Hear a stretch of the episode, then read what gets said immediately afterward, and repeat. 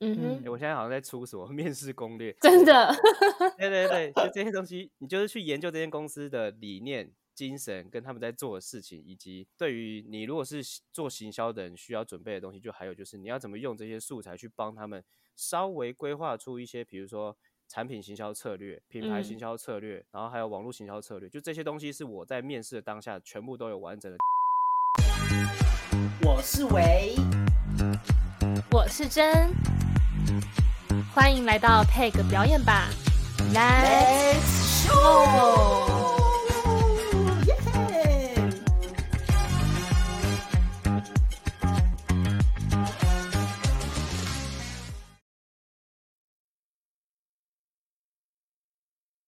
！Hello，大家好，我是金伟，我们回来喽。嗨，Hello，邀请到一位我的大学长，大学长，但我其实其实我不知道他大我几岁，我们等下可以问一下。然后这个学长呢，其实因为我的我小时候我是在花莲长大的，我是花莲小孩，然后我我那时候就是认识了这个学长，然后经过了很多年很多年之后，我们终于能邀请他来跟我们聊天。当然我。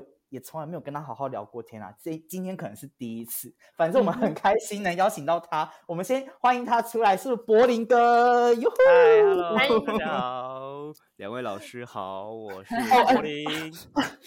不要叫我们老师，我们是你的弟弟妹妹。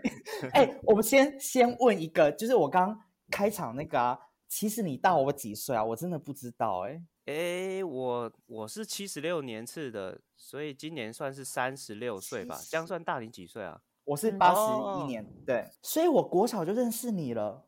对，其实诶，我就像那个上一次来录你们节目的斯拉，就是张永正，我嗯其实就大他一届，大他一届而已。柏林哥那时候在高中的时候，他是在管乐团里面，然后他也是音乐人，他那时候吹小号，然后后来他整个离开花莲之后就断讯了。但我记得他是到了福大，对不对？对对，我那时候到了福大音乐系，而且你完全不是读音乐班，你是直接大学才读音乐系。对，没错，诶，基本上就是半路出家。我那时候其实决定要考音乐系的时间非常的晚哦，就是我现在自己想想也觉得很夸张，就是我是到高二下学期才决定要考音乐系，所以我实际到数科大考只准备了不到半年。啊，这怎么弹钢琴？你怎么弹钢琴？嘿嘿，这就是这就是我觉得就是大考中心对于我们这种半路出家的管乐人最和善的地方，就是呃，我我反正我就是乱弹这样，但是也是有六十几分的。我这样讲是不是会害很多人？真的就是所有的东西，除了就是小号本身之外，其他嗯都是准备不到半年就去考大考，所以我。我真心觉得我能考到音乐系，真的是，哎真的很猛是哎上辈子有烧香，对。嗯其实我每次跟大家分享到这一点，我真的觉得我都是万般的幸运。你有后悔吗？念音乐系，福大音乐系，没有哎、完全没有。真心回答，真的假的？你你你完全是半路出家，然后你到音乐系，你也觉得哇，音乐系超棒，这样。对啊，就觉得哇，真的这太棒了，就是完全梦想进入我成真的想要进入感觉吗的殿堂。嗯，对对对，就嗯是哇，我那时候其实其实跟很多人就是讨论过很久，也有也有学长建议我说，哎，你就是去考一般的科系，然后可以嗯。赚钱，然后你就再去参加一个什么社团，这样就好。嗯可是我那时候就嗯。觉得说我我我自我觉得我自己的个性有时候是蛮极端的，嗯哼，呃，蛮，因为我就是例觉得说我如这么，我我就是这么爱音乐这个东西，我这么喜嗯。欢就是练团吹乐器，我就不想嗯。要只想当个半吊子。比如说，就是我我明明爱这么这么爱这个东西，可是我可能嗯。就是之后出社会，我就只能吹个什么小叮当啊，就是 樱桃小丸子嗯啊，哼，或嗯，或对啊，就是吹一些嗯。入门的管乐曲。我希望自己可以到我想要的境界，甚至我那时候其实梦想都很单纯，目标很单一，就是我想要看有没有机会去，比如说美国的，就是辛辛那提，或是。嗯一些职业乐团，嗯。然后去那些职业乐团，他们是专嗯门录那种电影和电玩配乐的乐团。对嗯对，因为我小时候嗯超宅，然后我的音乐启蒙算是 听这些电玩啊、卡通的动漫，动漫，然后去爱上音乐的。对他们的音乐对对对，所以我那时候的梦嗯想就是想要在未来就是很秋的跟我的小孩讲说什么，哎、就刚刚那一段电影配乐，小号我吹的哦他吹的，对对，就是这样子。现在也不迟啊，等你小孩大一点，你就不要你就不要管他，你就可以自己出国了。等到他再大一点，我现在就可以用 cover 的方式吹给他听，这样子。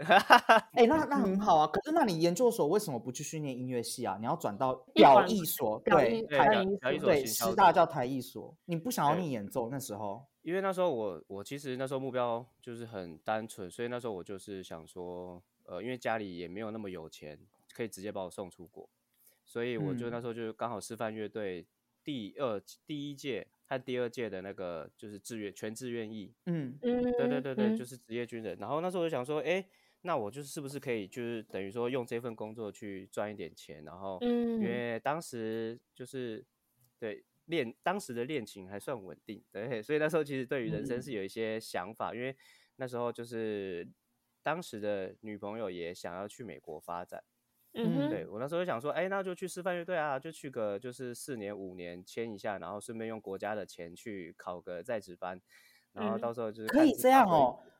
哎，是可以啊，就是进修嘛，对啊，所以我在当志愿役的同时，我是可以读研究所的，对，就是读在职班，就是当然就是哦你要跟队上申哦请，不能读日间部。说我早上九点到十二点要上理论，这样。呃，不行不行不行，所以你是靠假日的时候，假日对，去但是但是就是我，但是就是接下来就是可怕的来了。我那时候其实嗯就想的很天真嘛，想说嗯要么就是结束了之后我去美国，或是他们回来，我们可以继续下一段。但是后来呢，就发生了一些变故，然后两个人就嗯结束了。所以 那时候就是再加上嗯我在队上的一些体能训练，其实应该是用了一些不当的方式去自我训练，然后再加上当时的心理压力很大。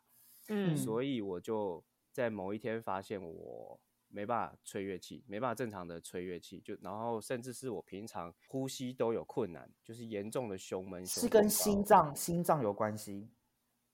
那时候其实找不太到原因，然后嗯我去三种检查，其实他们也检查不出结果，就是什么运动心电图啊，然后就是心肺功能全部都测了，然后还说我比一般人还要健康，然后、嗯哼哈，对，但是我就是事实，就嗯是、事实就是证明我没办法继续吹乐器。我其实那时候是算是人生一个非常低潮的事转情，因捩，嗯为我原本、转捩点。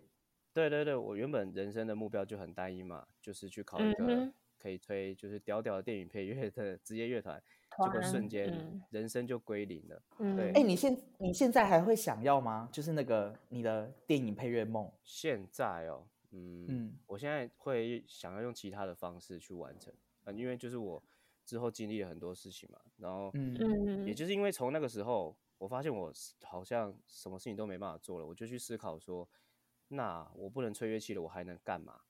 嗯。然后我就想到说，哎，对啊，我其实从高中毕业考到大学那一刻开始，我就在花莲就是跟大家一起创团嘛，就我是嗯创团嗯。四个老屁股其中一个屁股，嗯。对，然后，所以我就，想说，我其实累积了很多就是乐就是乐团幕后的经验。嗯。嗯，然后所以我就想说，当时也师大表演所其实很夯，然后我有一些以前福大的同学也在里面，嗯。然后我就嗯想说，我没办法站在前台吹了，那我是不是可以成为一个舞台的提供者，然后继续嗯。在这个领域这个产做我可以业做的事情？对对对嗯。对对，所以哎、我有点，我有点那不，因为我好像没有，颜真你有认识的吗？我没有认识的人读表艺所的行销及产业组，我完全没有认识的、欸。没有，我认识的四大表艺组都是唱音乐剧的，就是跳音乐剧或是嗯他们的流课程内容大概是长什么样子啊？我好好奇哦。我们的课程内容嗯就是理论跟实务各半，就是我们会学所有跟音乐剧制作、行销，然后还有产业相关的所有事情。哎、其实就是打杂啦，就是一个音乐剧，它要最后呈现在舞台上所需要的所有的环节，都是我们必须要去学的。嗯哼，哎、那我问你哦，是不是有点像北艺大的艺管所？对，其实蛮像的，但是有不一样的地方是，师大表演所的行销组其实非常的强调就是实务跟理论各半。嗯哼，就五十五哦十，对对对。但哦是北艺大艺管所的话，它比较是以，应该是说除了师大之外的艺管所都是比较偏重理论，然后只是说他们研究的理论的方向不一样。像北艺大它是比较偏向最后要回归到就是团体或是表演艺术单位去服务。嗯那但是就是比如说像国北师也有艺管所，国北师的嗯艺管所，它就比较偏向是政策面，他会比嗯较期待学生最后可以去文化的一些机构做一嗯些就是理论的实践跟政策的延伸，或是甚至是政策的制定。那台师大表演所，我们学校强调就是希望我们成为一个表演艺术策展人，甚至是国际策展人。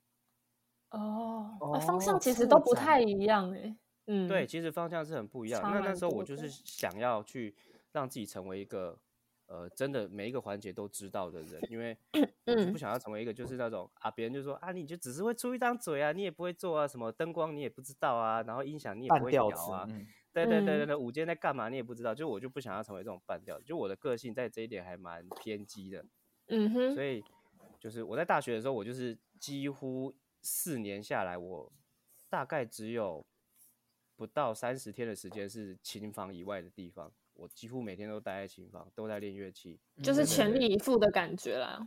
对对对，嗯因为我我嗯我算是比较知道自己标准在哪里的人，就是嗯我的嗯标准很高，然后我会努力的去达成。往反正那个方向最后没有达成目标，至少我也是有一点样子，就是至少可能就八十七分 之类的。嗯，研究哎所也是一样的态度。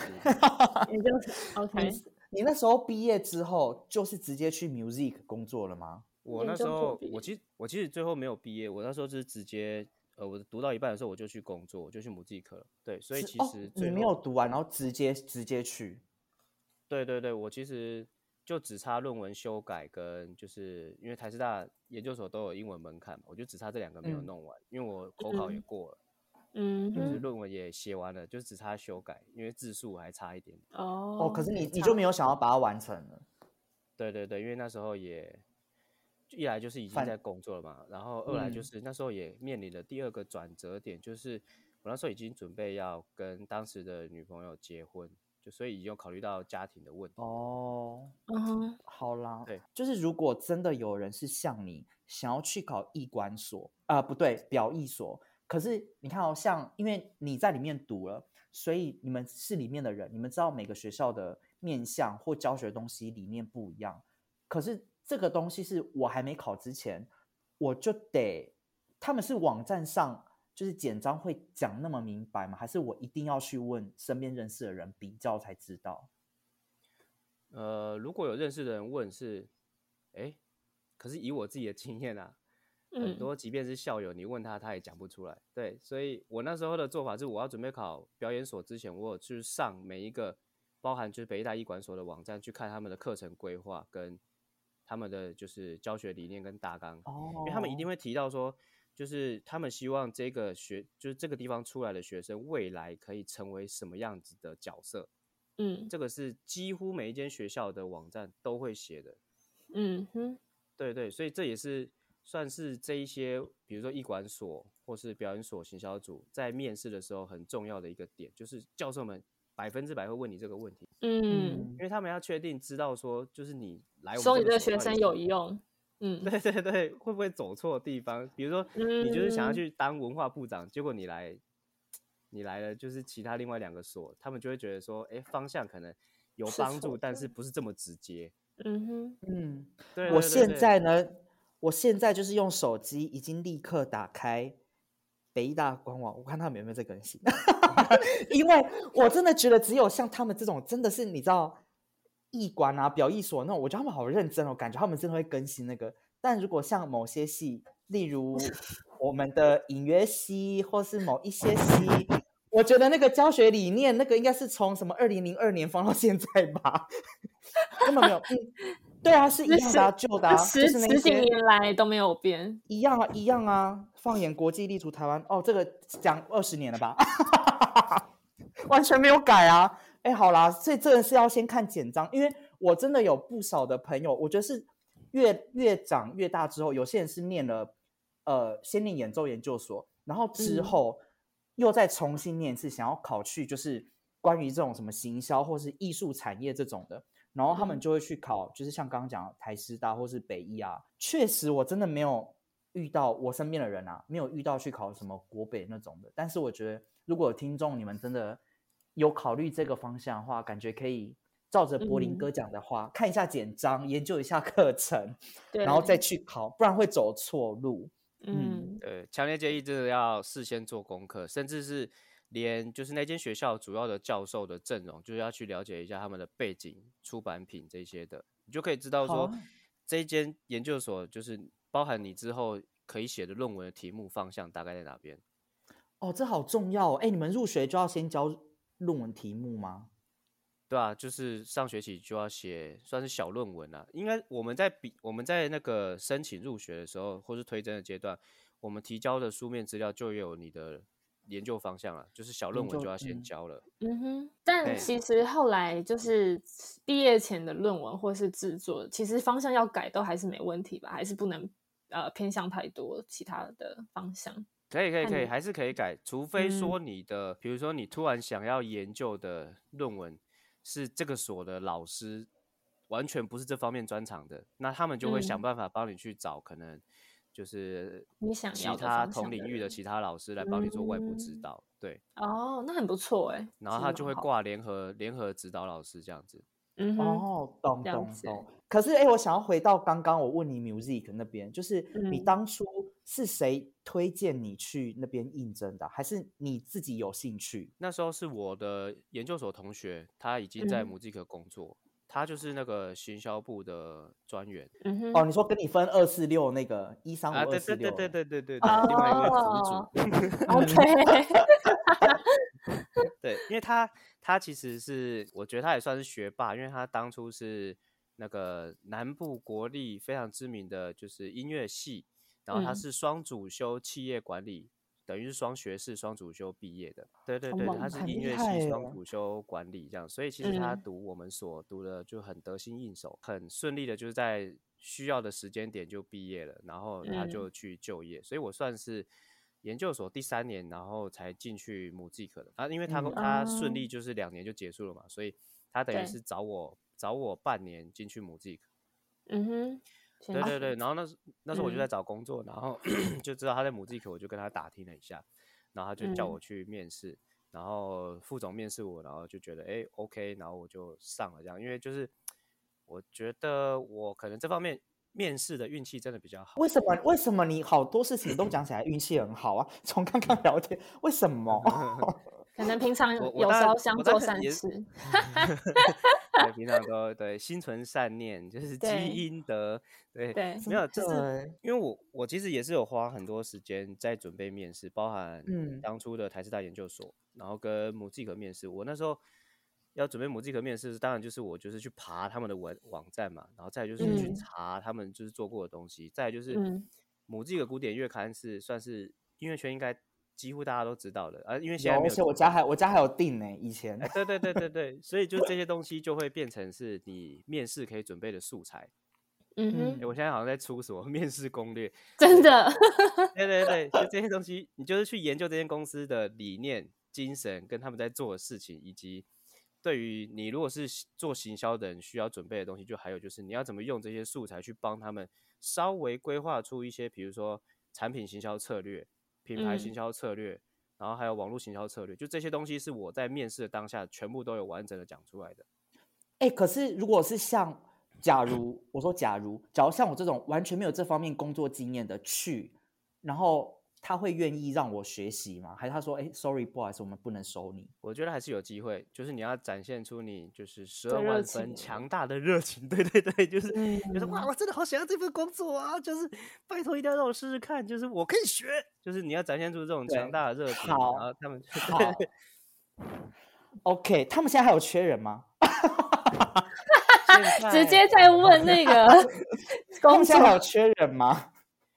这个我我可能要再问他们一下，应该是好我觉得可能你可以用 先用外部配合的方式跟他们配合看 看。你看他们办公室，你们办公室是算新的、舒服的吗？我当时当时算是蛮舒服，因为它就是都是怎么讲，你走进去，然后你是一开始就可以看到用餐区，它就是有用餐区哦。哎、对对对对，就是一个大长桌木桌，然后还有一个吧台，然后还有就是可以无限，哎，我不知道现在是不是这样的啊、但是我们当时是有无限可以喝到饱的咖啡，我大概平均一天要喝五六杯这样，然后就哎，是蛮赞的哎，对对，嗯冰箱咖啡机嘛时 对，冰箱时不时就会有零食，然后或是说同事就会放一些给大家吃的东西，然后时不时就是就是那个董事长就会请大家吃东西啊，或是基本上就是空间宽敞明亮，然后就是你可以看到所有同事就一览无遗这样。我不知道现在有没有改，但是原则上也是这样子。然后在里面就是蛮蛮 chill 的，你知道吗？在里面就是哎哎，我怎么听起来听起来很像那个啊，Google 公司啊？Google，我刚才在想 Google，对对啊类似，只是没有到到没有到空间说没有那么大间，然后可能也没有按摩室，你知道，就是我之前有看那个 Google，的地方，这样 对对对，午休室、按摩室、娱乐室这样子。对 对对很赞呢。因因为为我我自己。脑中想象，嗯，好啦，我但但是有点刻板印象的想啊，因为因为 music 他们出版的东西就是很有质感，你知道大家对他的印象就是他们自己行销很好，所以他们把自己的品牌包装的是一个非常有质感的呃的一个品牌，品。牌对，所以我嗯。就会想象他们上班的地方，因为感觉也不错。然后听他这么一讲，嗯，真的还不错。哎，那听众朋友们，你们先别着急，等我去面试完，你们再去面试。我怕你们抢我位置。对对对，我刚刚有稍微爬了一下，目前是嗯，目前他们只有在开放一个职缺，是那个诶、要去开发日本那边的一些产品，但是实际内容是什么，我没有仔细去研究。哈，日本我不行哎、我不讲听众朋友，如果你会日文又喜欢古典音乐的话，可以考虑看看哦。嗯因为这几年其实编嗯。辑部他们都有在针对一些国际大赛，特别是嗯。日本的一些音乐活动，还有音乐的音乐嗯。比赛，都有做专访。他们就是都会实际坐飞机过去哦做就是真的这采访。对很对对嗯，可是要会讲。日文呢、对啊，对，因为编辑部编辑部那边有超过一半的编辑们，嗯就是嗯都会讲日文，流利的日文对话对他们来说是没有问题的。为什么啊？是故意当初面试的时候就故意要收会讲日文，还是刚好？应该是刚好，有要求吗？对对你对对们应该会有要求，一定要英文嘛？那应该是最基本，就是中文、英文。然后如果还有第其他的外语能力，应该就是更容易被选上。哦那这是工作的个人工作能力了。对，编辑部嗯对于语言这一块要求是非常高的啦。对啦，编辑嗯真的是。那你可以稍微讲一下你那时候在 music 上班的时候的业务方面吗？你大概是处理哪些事情啊？对，我基本上呃最基本的就是我们是所有社群平台的小编，所以嗯我们平均就是包含 IG、包含 Facebook，然后包嗯含、那时候因为我们那时候也有就是推广一些业务到对岸，所以我们也有那嗯个、嗯他们那个叫什么微博，微哎对博微博，微博对对对对对对对，然后包含这些社群平台，然后我们就是平均一天要产出五篇的贴文，好难哦，对对对，五篇很难，五篇很难的，真的。五篇真的很难。而且我现在光想，对啊，光想那个五篇，好 even，你们你们说你们 music 有出呃有出杂志嘛？杂然后你们是可以，你们是有权限直接复制贴上的，对不对？对对对对对。哦哦，哎，那好像也不错。哎，这样你们员工都不用订 music 杂志，哎，你们都有 PDF 档，哎。对，哎，PDF 档是在编辑他们那边，我们行销部当时是没有权限去调阅那些电子档的。嗯嗯嗯，对哦对对，，只有在比如说，比如说我们有一一些广告邀稿，然后是嗯有跟我嗯们对到，比如说我们要去跟厂商对他的那个广告广告页面，嗯哼，因为会上嗯在那个杂志上，我们才有机会去看到电子档。哦，平常是看不哦到的。对，平常嗯我们就是我们就是去库房翻纸本这样子。所以其实你们小编要生出来的内容，呃，当然他呃公司可能也会希望就是不要跟纸本一模一样吧。就是如果你们是比较对对对对，在我们嗯，social media 上是比较活泼，或者是可以跟网友互动的那一种类型。对对对对对，比例嗯上的话，当然就是呃五分之一可以用现有的一嗯些，比如说杂志或是文稿的内容，但是剩下的部分就是我们自己要去生出来。嗯哼，了解。对，哎呀，很难，我觉得自己生出来其实有点难呢。你一天两天这样可以剖，你长期工作到后面，我真的你要我剖什么？我可以剖我吃早餐、午餐、晚餐，对啊，要剖我我真的不知道我生活上可以剖哪些跟古典音乐有关呢、你能举例一两个吗？我哎真的想但是不到、欸。但是我，哎、我想，如果你刚刚说早餐、午餐、晚餐，你就可以配说，我早餐的时候要听什么古典音乐，午餐的时候那个气氛适合配什么样的音乐，配什么样的餐点，哦，这样也可以吗？就可以了吧？可以可以可以可以可以可以，当然可以啊，当然可以啊。哦对，比如说，如果我嗯们又顺利接到一些，比如说我们的那时候的广告经理可能就很顺利的接到一些像是古典玫瑰园就是这种的夜配的时候，嗯我们就可以直接讲说，你有注意到去古典玫瑰嗯园喝下午茶的时候，他们在放什么音乐吗？然后我们就去串我耶们自己的母鸡 Air 的歌单，因为我们那时候就是有嗯网，就是那个网络网络串流的平台，然后我们就会去嗯编辑一些主题歌单。哎、题外话，古典玫瑰园的玫瑰奶茶微糖微冰超好喝，古典玫瑰现在还在吗？有还有啊，还还在啊。我记得我好且他们跟 Seven 也有联名，他们也跟哦 Seven 也有联名他们的奶茶。哎，Seven Seven 的我没喝过，但是那个地下街是哪边啊？是信义吗？信义那边成品楼下，我忘记了，哦反正有一对对对对，间信义成品。对对对，好好哎，玫瑰奶茶微糖微冰，大家喝喝看。好，大家 记下来，记下来。古典玫瑰园，嗯，这这个还不错。好，所以你刚刚说小编的这个事情，然后因为我我记得你你的那个叫什么 title 是叫行销业务专员，所以你有是需要跑到外面跟客户谈计划啊或是一些合作谈合作、办活动有之类的，嗯。有需要，就是我们呃，我们当时像我自己和我副总的方向，因为我们另外一个是广告业务经理嘛，他就是专门跑，嗯。比如说就是古典音乐的单位，像是 NSO、TSO 他们的广告露出，会是嗯主要是他负责，所以他就会比较是呃，他主要的重点会在表演艺术团体。那我们其他人的话，像我，我的话就会比较 focus 在外部的一些不是古典音乐或是不是表演艺术的单位，比如说我们就会去找一些呃，好古典典音乐玫瑰园可以牵扯到的任何的东西，对对对，比如说床垫。你睡觉的时候，嗯你可能睡眠不好，你会听古典音乐助眠。那这时候，如果你有一嗯张更好的床垫，是不是可以帮助你提升睡眠的品质？对对这时候就要找席梦思对对对，我们就会去找相对应的这种厂商，或是去找一些外部合作的单位。那这时候我们就会需要去，就是跟广告部那边去提案，但是就是创意发想或者说企划发想这块，就是由我们去处理。的确，我们当时嗯想很多的文案和想企划的方向是这样，没错。所以我们会去跟红酒，去跟 whisky，然后或是去跟一些呃早午餐，或是一些就是像这种，只要你跟古典音乐可以沾上边，或是直接关联的单位去谈谈合作。嗯，哎、我好想哎、这个工作太棒了吧！而且你看，如果跟早午餐联名，你又可以吃早午餐呢、对对对不起，就是没事。刚刚整个安静，没有人理我。因为你的重点摆在吃，你知道吗？就是你你的重点是希望能够拿到免费的那个餐点，这样。对啊，哎、对我觉得很棒哎、我因为我现在其实等于是转行嘛，我现在是做室内装修，对，对，嗯那这也是我会转行做室内装修的其中一个点。嗯，对，因为一个点当然就是为了当时要准备结婚的啊、有经嗯济上的考量。对，这个我等一下嗯再分享，这个其好实蛮现实的。，OK，对嗯好，第二个契机就是我刚刚提到说，我其实，在母季可那段期间，因为我有接触福伦社，对然，后我们那个福伦社，它其实会比较以也是表演艺术跟古典音乐为主要的组成的兴趣。对，对对，我知道所以，刚好就是借由我 当时是古典乐媒体的身份，我就深刻了解到一件事情，就是这一些有非常多社会资源跟非常多钱的一些大哥哥、大姐姐或是阿姨、企叔叔们，其业家们实嗯。对，即使他们有钱有闲了之后，他们是很想要去接触表演艺嗯术，可是因嗯。为他们年轻的时候没有这个条件，因为很多人他们是白手起嗯家，对，嗯。对，或是他们可能为了要升学，为了要工作，所以他们放嗯。弃了这个东西，他们没有继续嗯。学。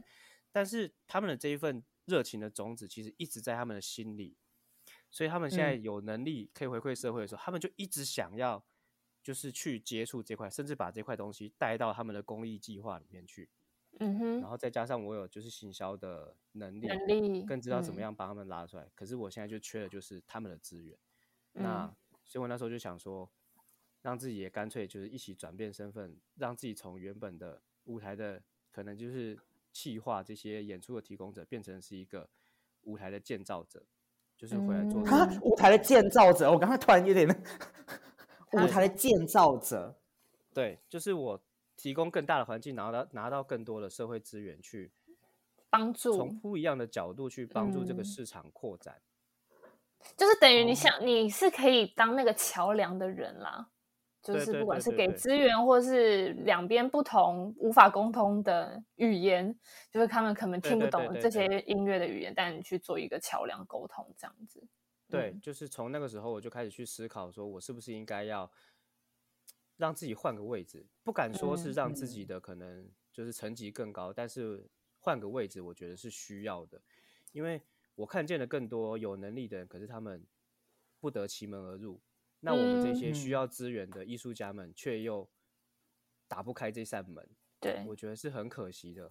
所所以那时候我就决定嗯。说，改变自己的工作，方向，然后一方面，对对对对，因为诶，在座的老师们应该 很清楚知道说，就是表演艺术后幕后工作，包含行政，包含技术人员，嗯我们可能嗯努力了二三十年，薪水的天花板大概就是五万块。对，没错，而且五万已经很高了哦，各位听众，五万已经很高了，蛮不要再以蛮天花对，已经很天花板的了。对对对，嗯可是这个收入你在台北，你根本养不活一个家。没错，真的。没错，真的。很实际的问题哦，就是你一家，你即便只有一家三口，可是嗯你一个月在台北市的花费可能要逼近十二万才打平。真的，而且你可能还要租房子啊，不然还或是什么买房子，真的根本就是房贷、车贷，每一天都是。压力。对啊，对对对，欸那你也不可能说就是完全的不去交际应酬，没错，嗯，对，然后还有生活，要过。对对嗯，对对对，这些都是成本。所以嗯你说我我 都要结婚的人，就是当然不可能用这样子的收入去面对我的未嗯。来，甚至是让家人因为这样子过得很痛苦，所很辛苦。嗯。对，所以那时候加上家里又有需要人帮忙，再加上遇到这些在母这个工作的时候的一些，算是一个很重大的震撼到嗯。我的内心啊，一个 punch 的点，然后嗯。所以让我就决定要改变自己的收入结构，然后回来嗯。就是做装修这样子。嗯哼，嗯，对。可是跟他呃，柏林哥他转到室内装修之后啊，我看了一个一下他给我们的履历啊，哎，有一个嗯我超有兴趣，我超级有兴趣。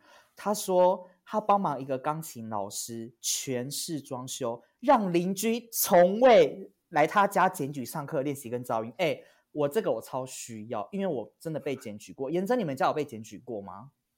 我没有哎、但因为我我因为可是我一定要在十点，就最晚最晚就是到十一点前一定要练完琴，就我不能再不能再继续发出声音，就最晚就十一点。哎，柏林哥，你你帮他的那个琴房的装修，你是说类似设计隔音海绵或是什么地板铺木头那个吗？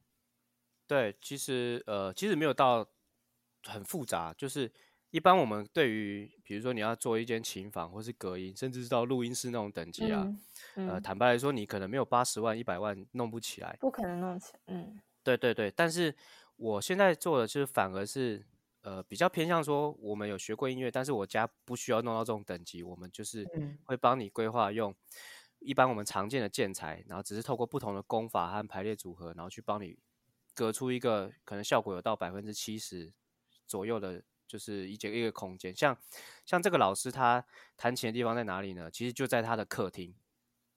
嗯他啊他就是对他平台琴就放在他的客厅，然后就在那个地方就是配伴奏教学生，然后还有自己练琴。嗯嗯，对，但然后我前阵子才去过他们家，因为已经装修完两年多三年了嘛。嗯我问过他们说，哎，那就是老师他在配伴奏的时候有没有、嗯到底邻居有没有来检举过？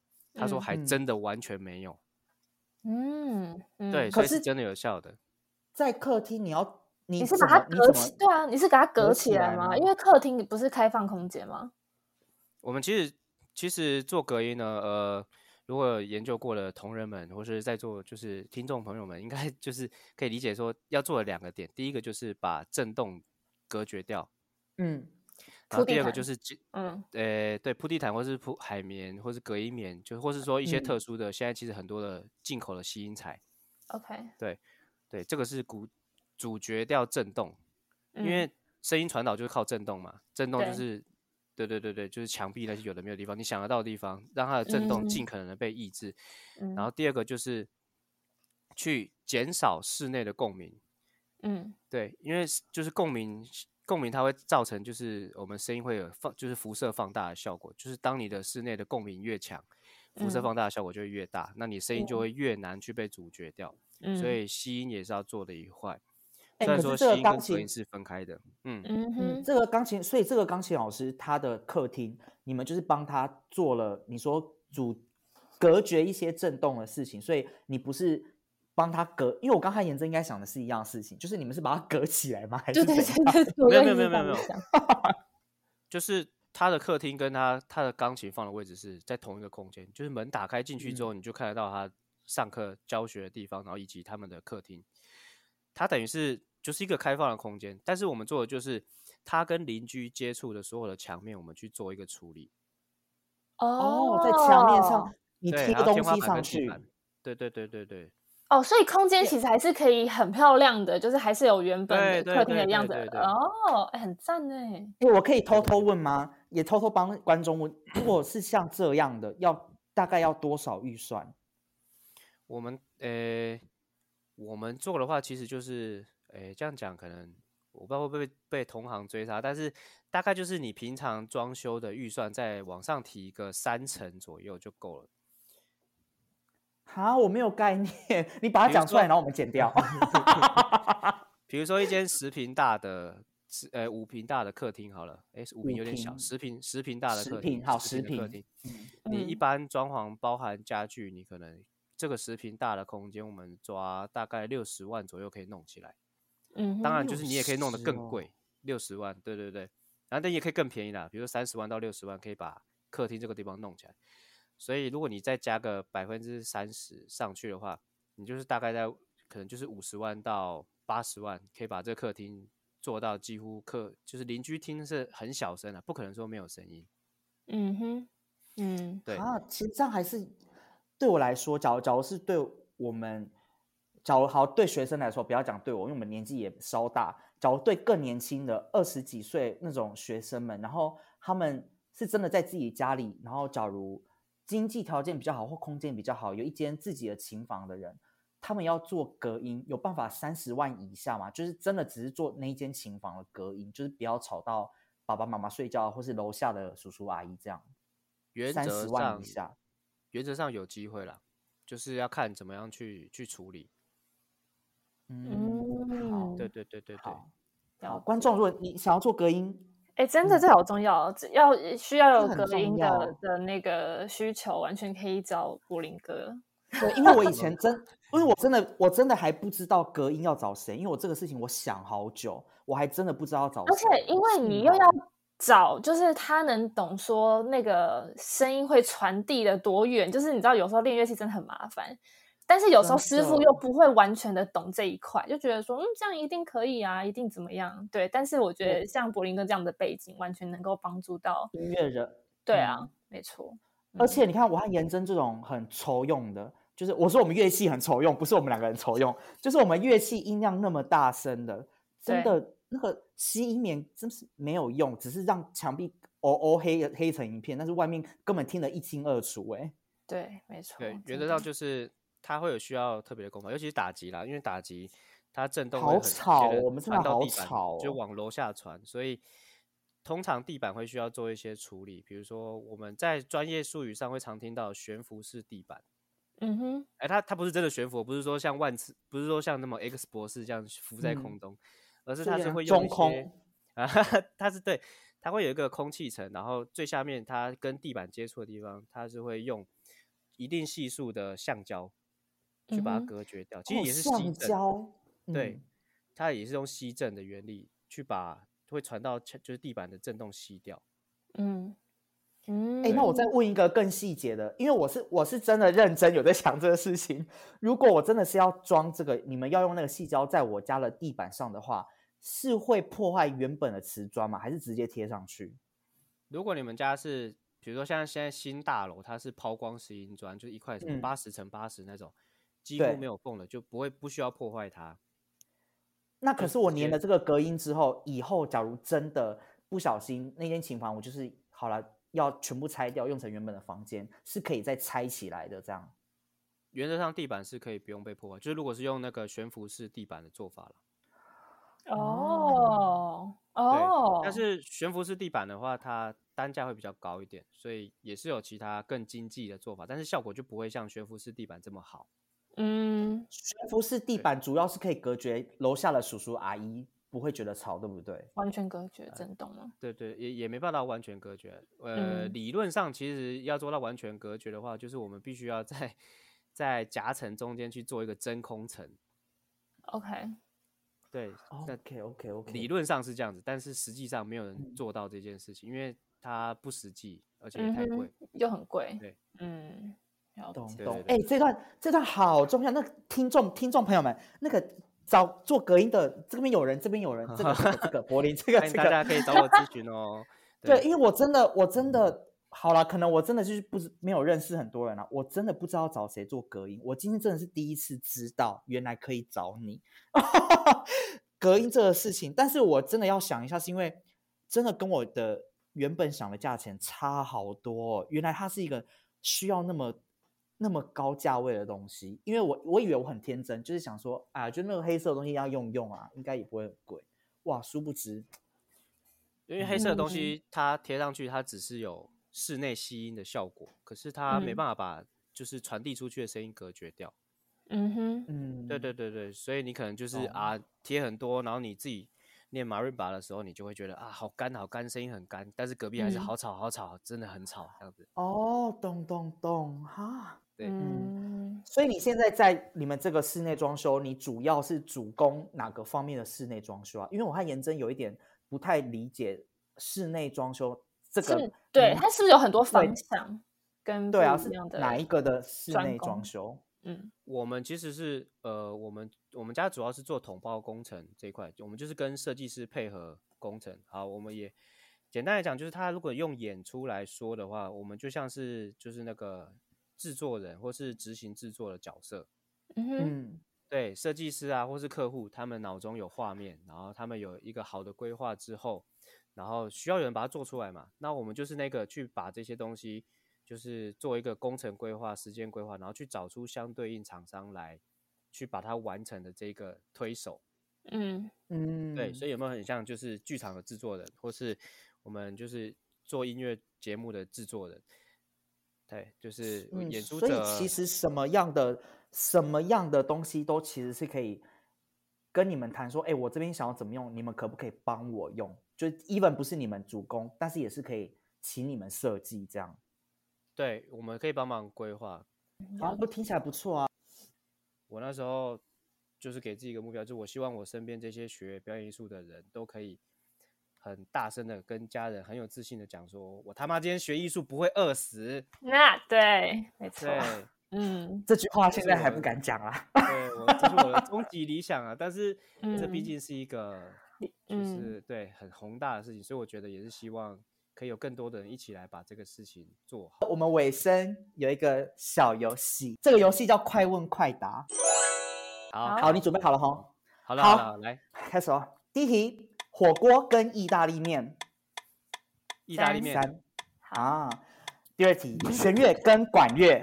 三二一，管哎哎乐吧，应该还是管乐，应该还是管乐。嗯，好，打电动跟动漫。三二现在应该是动漫，现在应该是动漫好是动漫，好，台北跟花莲。花莲啊，OK，师大跟辅大。